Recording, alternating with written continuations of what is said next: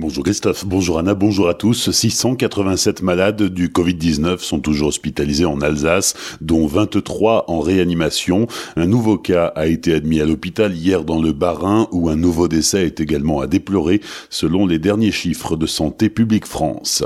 Journée de mobilisation samedi du collectif Chaudron des alternatives contre le projet d'implantation d'Amazon à Dambac-la-Ville.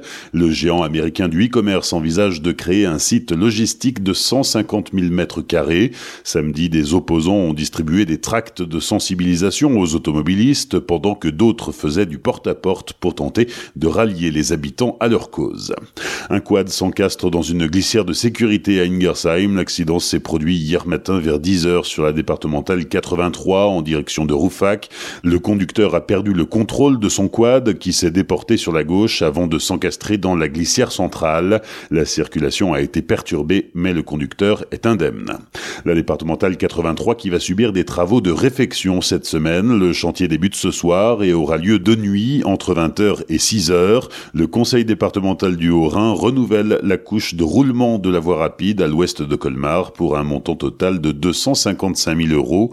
La nuit prochaine et la suivante, la portion entre le giratoire de la route de Colmar et celui de la rue Herzog, avenue de l'Europe, sera fermée à la circulation. Des déviations sont mises en place. La fête de la musique perturbée par le Covid-19, les rassemblements étant interdits, les musiciens ont dû faire preuve de créativité. À Colmar, les artistes ont fait la tournée des bars, déambulant de terrasse en terrasse, tandis qu'un concert était donné depuis le toit de la salle Europe. Le Kutzig, ce bus cabriolet qui sillonne habituellement la route des vins, servait de scène mobile à deux musiciens. À Célestat, le restaurant L'Acoustique était le seul à travers la ville à proposer une animation musicale sur sa terrasse. Les salles de cinéma peuvent enfin rouvrir dès aujourd'hui.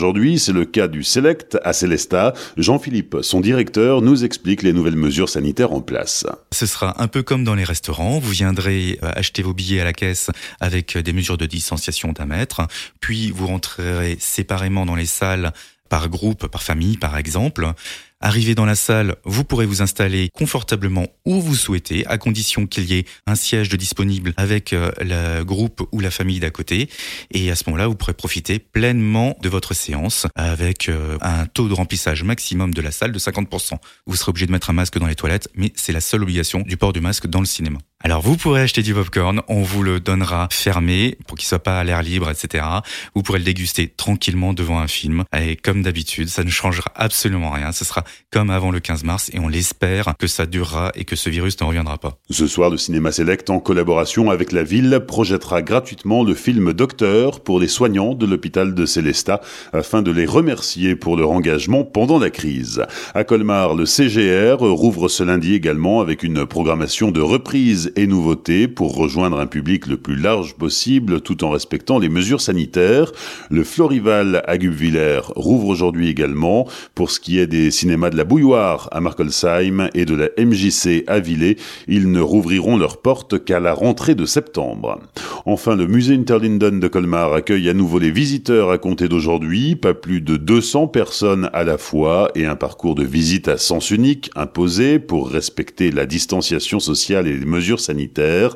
Pour fêter sa réouverture, le musée propose une pause bien-être au musée qui est une invitation à se délasser dans le jardin du cloître et à parcourir le musée seul ou à plusieurs autour de valeurs comme la rencontre, la nature ou le voyage.